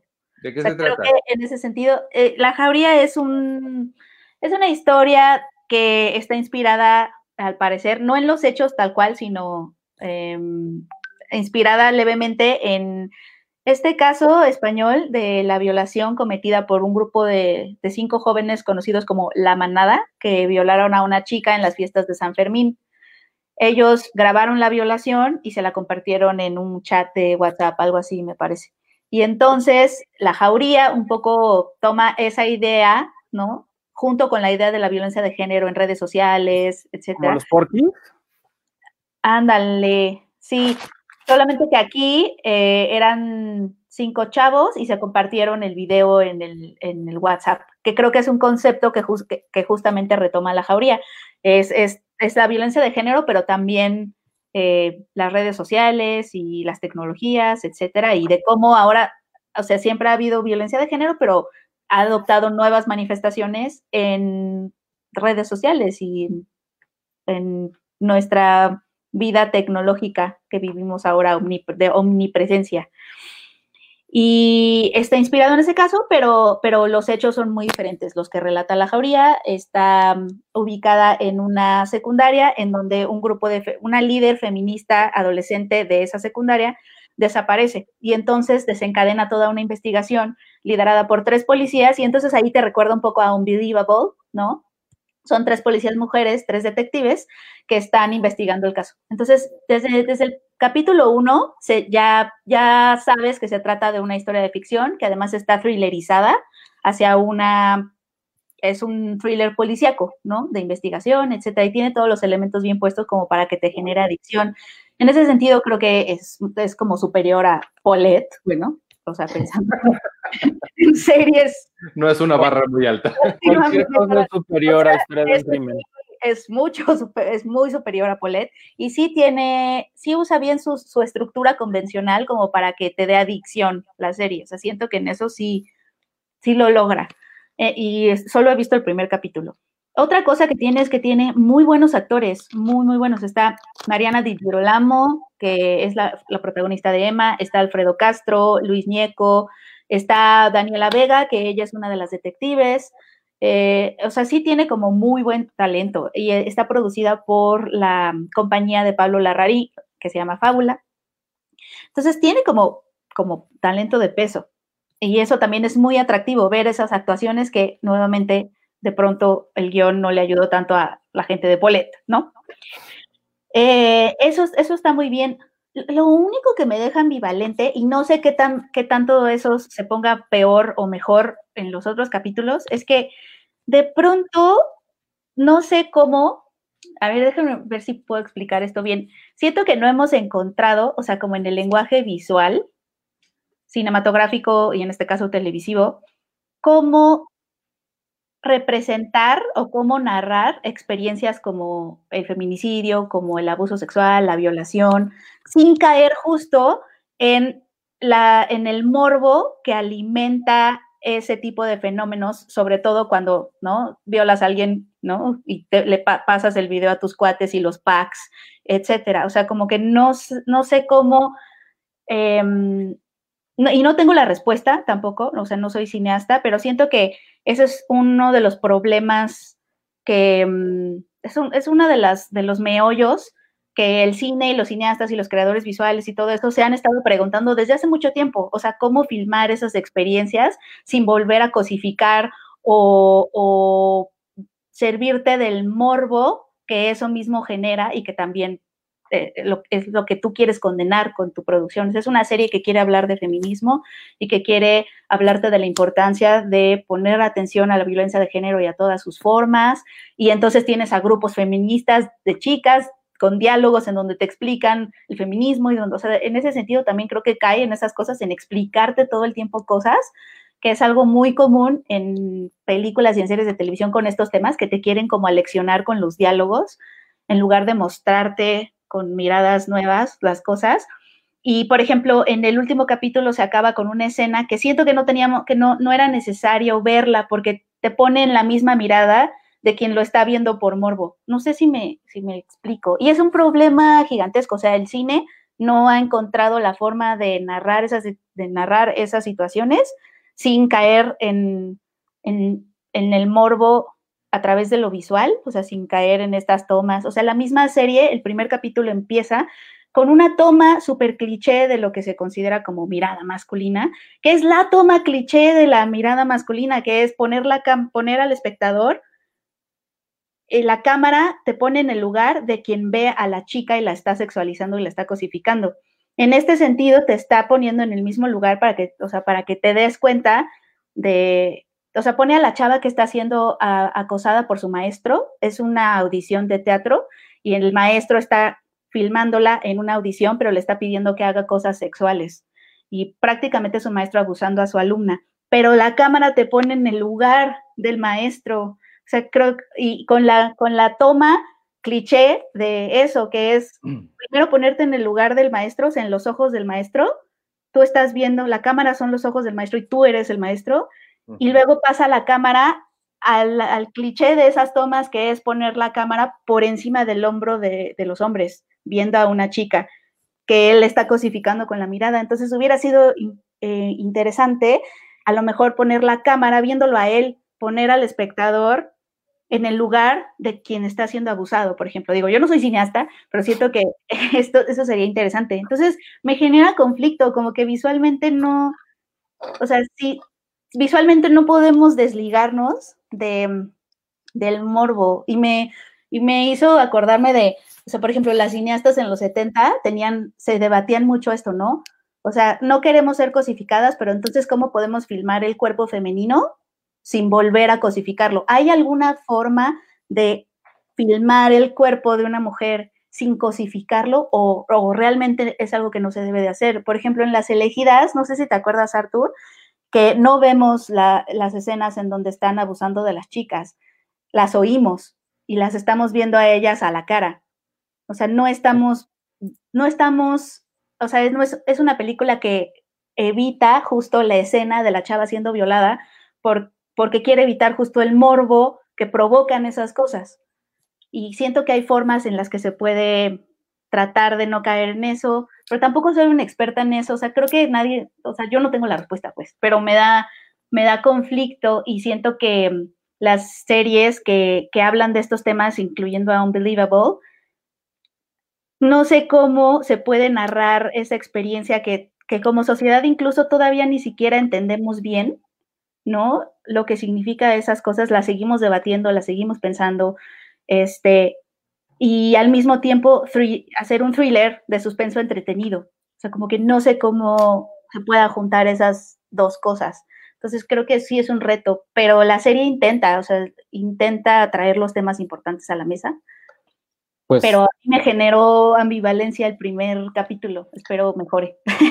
Pues, eh, y nomás eso por este ver el primer capítulo. Sí, exacto. Ya, o sea, espérate a ver toda la, espérate a ver toda la temporada. Creo que vas a hacer este un, un documental sobre. Una tesina. Sobre la teoría. ¿Pero mejora?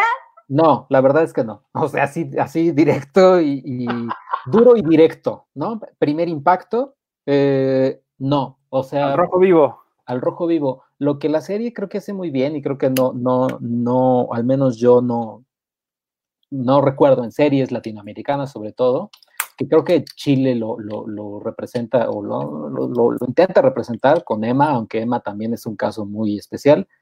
Eh, este, eh, movimientos feministas, etcétera, eso como que se aproxima como desde, o sea, como que con cautela, con respeto, etcétera.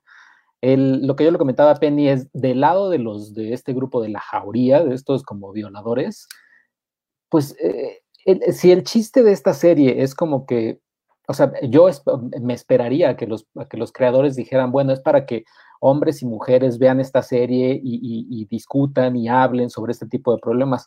Pero el problema con la jauría, con el grupo de los lobos estos de la jauría, es que es muy, muy de, thriller americano, de, es un grupo de medio hackers que aquí ya se, se eh, se deslinda completamente de la manada de estos españoles eh, que existieron, bueno, que existen en la vida real, porque la manada en España, pues al final de cuenta era un grupo de cinco amigos, seis amigos que tenían un grupo de WhatsApp que se, le, le, pusieron de nombre La Manada y ya y eran güeyes que vieron a esta chica y abusaron de ella y abusaban de otras más, ¿no? Y se acabó. La jauría es este grupo de hackers especiales y, y, te vamos a mandar misiones especiales para que vayas y le tomes foto a esta chica. Y además se te contactan a través de una app en celular porque son hackers que ni, que ni Rami Malek en Mr. Robot podría ser, ¿no? O sea, eh, se meten a tu compu, se meten a tu PlayStation, se meten a tu, a tu celular y, salen mensajes, ¿no? ¿Estás listo para aullar? Y además así también... ¿Así dice? Sí, sí, sí, o sea, son cosas así como, ¿estás listo para aullar? Eres, es momento de que, casi, casi, es momento de que termines de ser un cachorro y te conviertas en un lobo. O sea, sí, ¿no? Así. Sí, otra vez, otra vez. Tal cual, ¿no? Y es entonces cuando ya, eh, si, si la idea de estos creadores es de que uno como hombre vea que, no, pues igual y hay cosas que hacemos que sí son, son este, están más pasadas hacia el machismo, etcétera, pues no, o sea, no, no van a servir para un estudio de introspección y van a decir, no, pues es que yo jamás entraría a ese grupo de hackers y, haría estas misiones tipo club de la pelea. o sea, se termina por romper este, este esperado diálogo entre, entre creadores y público en, cuanto al público masculino y se vuelve en algo muy de, no de ciencia ficción, pero muy de, muy, recuerdo mucho una escena, seguro Iván la recuerda, de Zodíaco, la de David Fincher, cuando está el personaje de Mark Ruffalo, que es el, investigador, y va al cine a ver esta película de Harry el Sucio, que Harry el Sucio eh, se hizo por eh, el asesino del Zodíaco, ¿no? Y entonces Mark Ruffalo sale del cine y dice, pues es que, o sea, es que qué rápido como que eh, dramatizaron y exageraron todo este caso del Zodíaco y lo hicieron en este héroe de acción, Clint Eastwood, Are you, no, Are You Talking to Me es el, es el de Taxi Driver. El de You Feel Lucky Punk. You Feel Lucky Punk. O sea, y entonces es este Mark Ruffalo saliendo del cine y dice, pues es que no, o sea, como que este choque de realidad con este tipo de, de ficción, es, la jauría me dejó esto también, o sea, es como de, no, o sea, siento como que el, el, tipo de aproximación que le hicieron a esto, no. Y la serie para mí va en picada porque ya después se vuelve casi, casi el Señor de los Cielos y descubrir Oh. quién es el verdadero, el, el que está detrás, la jauría sigue siendo eh, hackers increíbles, eh, la, actuación, la actuación de esta mujer, eh, Daniela Vega, híjole, perdón, pero no, no, o sea, dispara, dispara pistolas así como... Oye, ¿están segu- ¿estamos segurísimos de que vieron la misma cosa? Bueno, pero yo voy, yo solo vi el primer capítulo. O sea, a mí sí me gustan mucho las actuaciones, pero en el primer capítulo es como de miradas de preocupación de que la niña no está. Eh, O sea, no- yo, no, yo no he visto a Daniela Vega correr como detective ni nada. O sea, solo, solo la he visto eh, ahí en la morgue viendo la chava y todo. O sea, no los he visto haciendo como stunts de acción ni nada. Hay una, hay una escena que sí, que, que, que- que sí dije, bueno, esto ya es la Rosa de Guadalupe, o como dice el dicho, porque, porque están rescatando, o sea, eh, está hablando la jauría, ya sabes, con esta voz de así como Como toda, los nazis de como los nazis. Entonces le hablan a una chica, porque Pero, la chica que secuestraron tiene una hermana, la hermana es la que le está buscando, ¿no?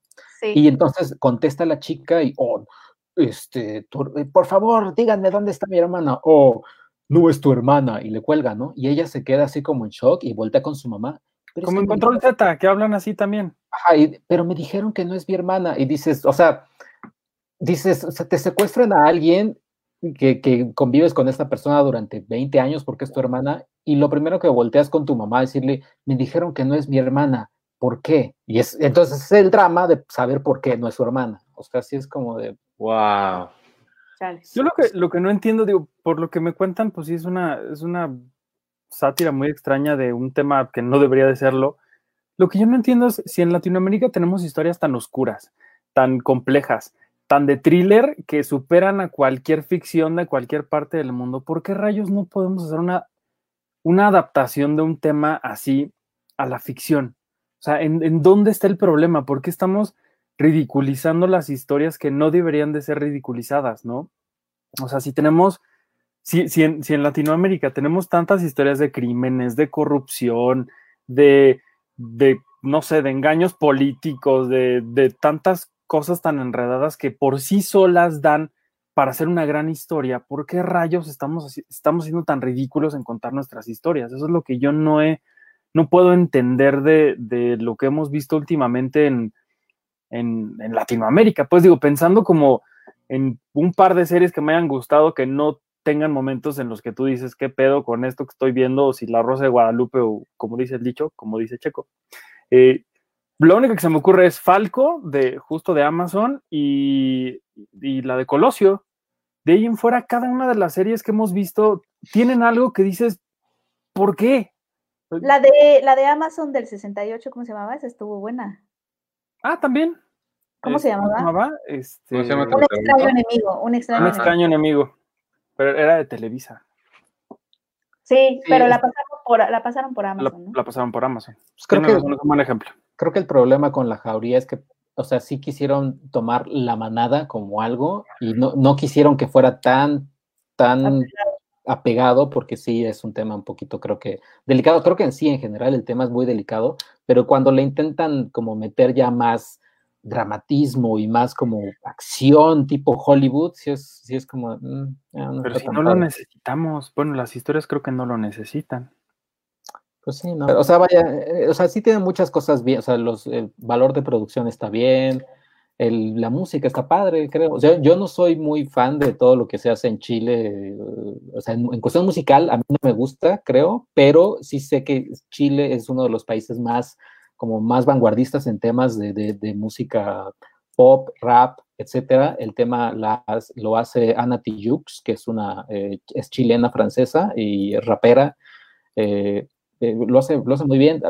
Yo no soy tan fan de, de todo eso, de música en español, pero eh, está, está bien, pues, o sea, está pasable.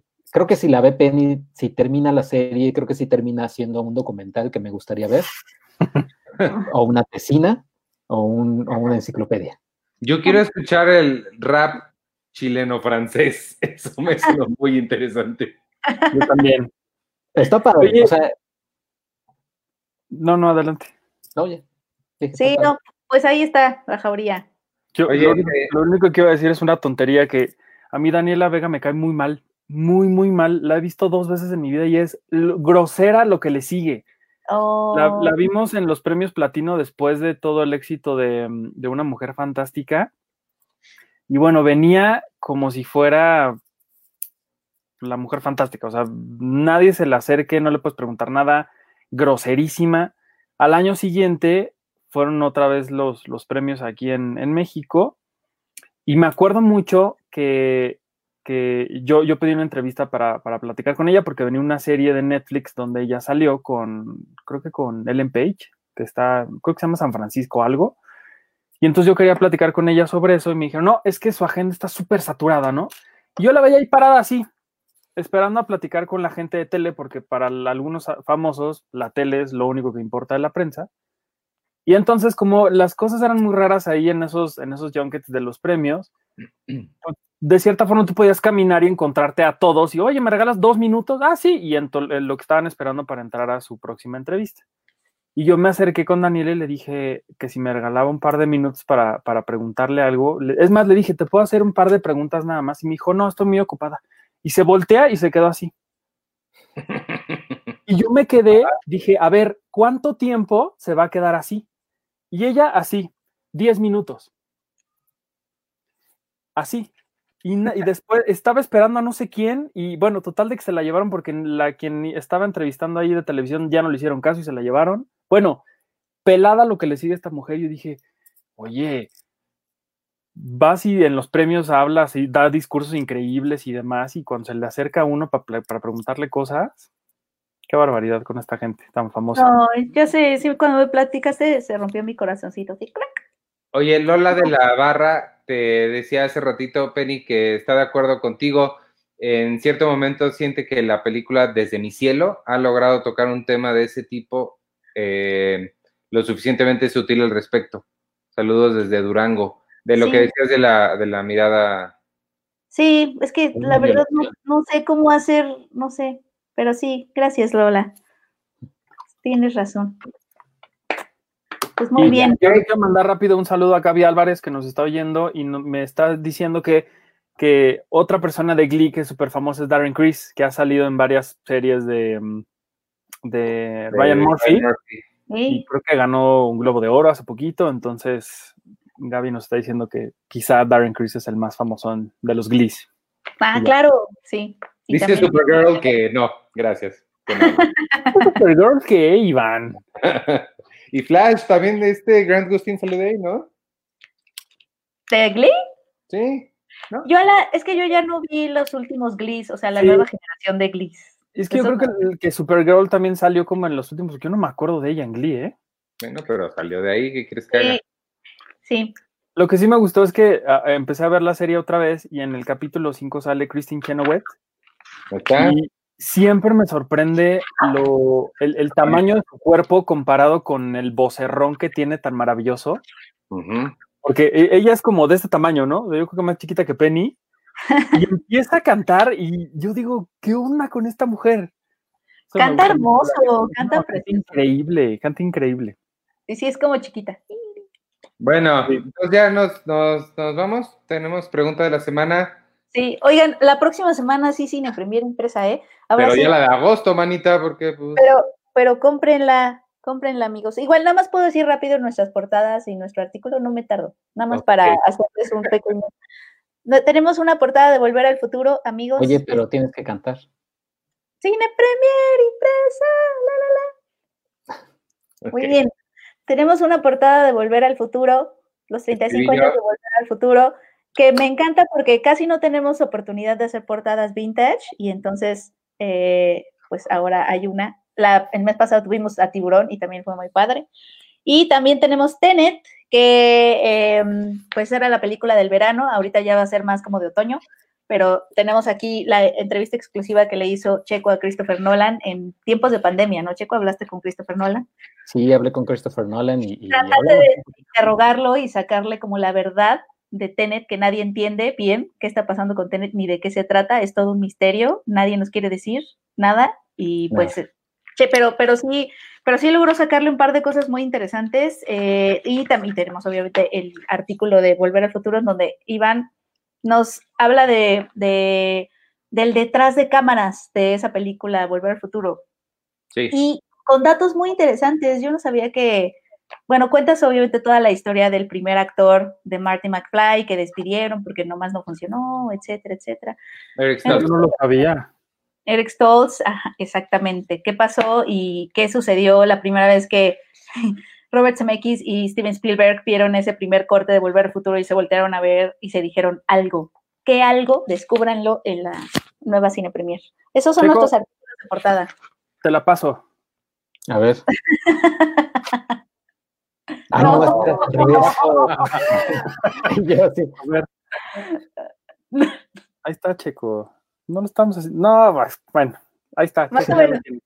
No estuvo mal, no estuvo mal. O sea, siento que hay que, que ensayarlo para la próxima. Este, y nada más para, para tocar ese tema, porque vi que había un par de preguntas que ya respondió Víctor Recinos luego, luego. Víctor es, como saben, nuestro zar de las suscripciones y los envíos. Y los Este. Hoy tuvimos una llamada muy larga con la empresa eh, a cargo de, la mensajería. Se llama, este, son la gente de Quality Post. Ya estamos hablando con ellos, o sea, siempre hemos estado hablando con ellos, pero estamos muy conscientes de que han habido algunas personas este, que han tenido, sufrido retrasos o que entregan la revista y no hay nadie, o la dejan y se la llevan a algún vecino, o diferentes problemas que hemos tenido con los envíos.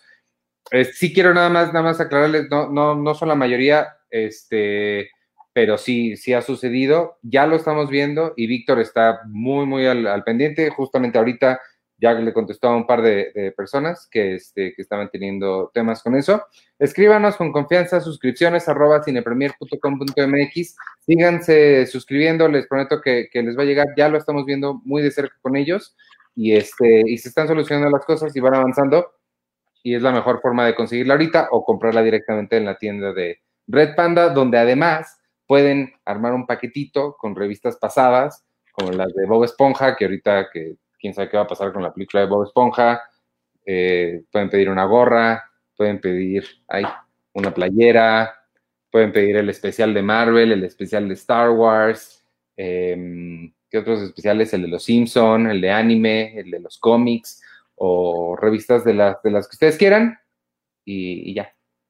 Y listo. También, también hablamos en esta edición de la nueva normalidad de los cines. Arthur nos habla en eso de su artículo. ¿Qué nos espera en los cines ahora que regresemos? Digo, todavía eso se, se retrasó un poco más, pero, pero está bueno estar informado y, y mm, preparado para lo que viene. Listo. Pues, Muy bien, ya. Vámonos entonces. Este, ¿Quieren hacer pregunta de la semana? Hace rato preguntaron una que estaba padre. Ah, ¿en qué lugar te gustaría repetir tu día una y otra y otra y otra y otra vez? Esa está padre. Ya contestamos todos nosotros, ¿no? En la playa súper soleada de Nueva York, donde hay delfines y puedes sur- surfear. y-. Yo estaba vieron, se ¿sabes vieron dónde- muy snobs ustedes. dónde es lo que me gustaría es ciudad y, y playa. Eh, no conozco Hawái, no sé si la ciudad de Hawái Mm. ciudad sosa, pero Sydney sí conozco. Sydney sería un gran lugar, excepto por el hecho de que está muy lejos y mm, me voy a quedar dormido en el avión de, para venir a visitar a alguien y voy a Ah. reiniciar el día en Sydney. Por eso Hawái tampoco sería la opción, porque también está lejos. ¿Cuántas horas serán? No sé, tú eres la que fue. No, también Arturo, ya no me, yo me fui Son hace como- mucho, Arturo acaba de ir. Es que Son son dos vuelos. Tienes que ir de aquí a Los Ángeles o de aquí a Atlanta Son cuatro. y de ahí para allá. No, No. Son de, no. de- yo me acuerdo de que de Los Ángeles a Hawái sí fueron como seis horas, creo, más o menos. No, Puerto Vallarta y ya. Anda. O sea, Sí, que se están viendo muy, muy, no, muy, muy acá y pues, o sea, Cancún.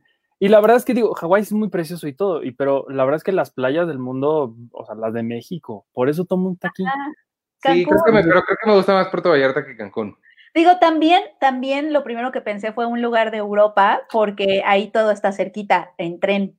Entonces también podrías visitar muchas, pero no, no visitarías a tu familia. Si está en México, ya no te daría chance. Pero si es, por ejemplo, en Londres, que ahí para varios lugares de Europa, pues es, está cerca en tren. También te alcanza a ir un día. Yo un día fui un día nada más a París. Pues la playa de la Fonicia en griega. Pues, en sí, pero sí, Cancún. Pues, no. Esto me pasó a mí el jueves en, el podcast de Friends, por cierto. Oye, mientras, mientras eh, arreglamos eso, le quiero contestar a. Alexis Karim, ¿Cuándo se podrá volver a comprar en los puestos Uh. de revistas? Esa es justo la pregunta que todos tenemos, incluso dentro de la redacción, pues las cosas siguen muy inciertas, las circunstancias nos siguen imposibilitando llegar a puestos de revistas. Nosotros también nos preguntamos lo mismo. Esperamos que pronto, tenemos fe en que pronto podremos regresar a, a puestos de revistas, pero pues mientras tanto trataremos de ser pacientes y, y, y tratar de llegar a ustedes eh, pues de la forma que, que podamos. Estamos luchando para llegar a ustedes. Es que en teoría todo el mundo deberíamos de estar, o la mayoría de la gente deberíamos estar guardados y no debería estar la cosa normal. Pues Pero sí. pues no, no, ha- no Pero- ha- mucha gente no lo ha pero- hecho. Pero es que también hay mucha confusión porque piensan que también lo estamos haciendo, y sí, una buena parte de eso es para evitar contagios y todo eso, pero también acuérdense que está la parte de procesos de imprenta y procesos de distribución que no están normalizados tampoco, ¿no? Entonces también eso es lo que está afectando a muchos medios impresos, que, que no, no está siendo posible eh, a lo mejor imprimir para puestos de revistas cuando las personas no, no están saliendo mucho. Y entonces esas revistas pues morirían ahí en los puestos de revistas y pues son cosas que tienes que pagar a la imprenta, etcétera. O sea, como hay muchísimos factores que sé que es difícil entender cuando estás fuera de esos procesos como lector, pero existen y pues son muchos, o sea, la pandemia no nada más afecta nuestra cuestión de salud, de peligro de contagiarse en la calle, que también por eso también estamos llegando a sus casas para mantenerlos seguros, sino hay toda una serie de factores de industria y de distribución que se ven afectados también este, y que están fuera de nuestro control. Pero por eso muchas revistas han, han optado por no hacer impresos de plano, o sea, pero pues nosotros sí queremos que los coleccionistas no se pierdan de tener su revista en la mano, entonces hemos hecho como muchos esfuerzos para seguir manteniendo la, esa posibilidad, ¿no? A pesar de que con, todos, con todo y sus inconvenientes, pero pues que la tengan, aunque sea. Listo. Pues vámonos entonces. Este, Tania es la única que nos contestó. Ella lo pasaría en San Luis Gonzaga, Playa Hermosa. No la conozco, pero suena bien. Vamos Oye, a- ¿Dónde está? playa. San Luis Gonzaga. Saludos. Texcoco en la playa. Saludos desde Texcoco, ¿no? Texcoco. Siquiera, man- siquiera estar ahí todo, todo un día o nos van a salir desde Texcoco. Texcoco. Es como, Este- bueno, pero imagínate que te, que te quedaras en un lugar como Toluca, perdón a la gente que vive en Toluca. Mi hermano, que siempre le he dicho que no, no es la opción. Guayabitos en Nayarit. Guayabitos, Nayarit es muy bonito. Nayarit es muy, muy bonito. Imagínate repetir un día que te duele el estómago. No, Con diarrea. sería, sería mi loop. No, de, no, ya, No, ¿por es, qué? es tu loop, Penny. Tienes 10 años con ese loop. estoy ahí. Yo sigo repitiendo el mismo día. Bueno, ¿Cómo se llama? En, bueno, Puerto Vallarta, en, en Chachalacas, Veracruz, ¿cómo no? Oye, este, Nos pregunta Janet que cuándo van a salir los resultados de las películas de Disney. ¿Ya, ya lanzamos la trivia? Perdón. es que- no, la trivia ya lanzó. La trivia ya está, no lo hemos dado. Sigan participando. Ah, pues hay que regalarlo. Entonces la semana que entra ya las regalamos, ahora sí. Sí. ¡Qué emoción! Un Bueno. saludo, oye, un saludo a, a- a Gaby López de G21 que nos está viendo y nos manda Saludos a Gaby. saludo. Hola, Gaby. Queremos, Gaby. Y yo también quiero mandar un saludo a, mi amigo Juan Manuel García, que me está escribiendo por, por mi Facebook, que dice que él quiere la, la revista de Volver al Futuro. Entonces, pues, en el colecto.com te pueden, te pueden ayudar, querido Juan. Te mando un abrazo y gracias por escucharnos. Volver al futuro. Está Este, padre ¿eh? la de Volver al Futuro, la, la portada. Y la película vez, esta semana otra vez no nos pudo acompañar Lin Manuel Miranda, nos mandó un mensaje de que no iba a poder llegar. Este, pero vámonos entonces, gracias por habernos escuchado. Oye, ¿sabes de qué me di cuenta? Nunca dije bienvenidos al podcast de Cine Premier número 238. Pues lo repetimos otra vez todo. Pues va de nuevo otra vez. Este, bueno, ni modo, se nos fue la introducción, pero no importa. Yo soy Iván Morales y me pueden seguir en arroba Iván Morales y sigan a Cine Premier en todas las redes sociales que conozcan y bueno, no en TikTok no. que ya lo prohibieron en un montón de lados, por eso no estamos ahí, pero en Facebook, Instagram, Twitter, en Spotify, eh, arroba cinepremier con la E al final, que no se les olvide. Gracias por escucharnos, por comprar la revista, por leer el sitio, por leer la revista digital, por recibir la newsletter. Todo lo que hacen nos ayuda muchísimo. Y más en estos momentos, ustedes son dueños de una gran empresa que se quiere anunciar, lo pueden hacer aquí con nosotros. y despídanse ustedes. Eh, yo soy eh, arroba Chocoche y un saludo a, a Tenoch, como siempre, que está, que está siempre tan activo. Y, y nada, y pues vean, vean películas, vean Barry. Oye, ¿ya viste Barry? ¿Ya Ay, terminaste de ver Barry? no.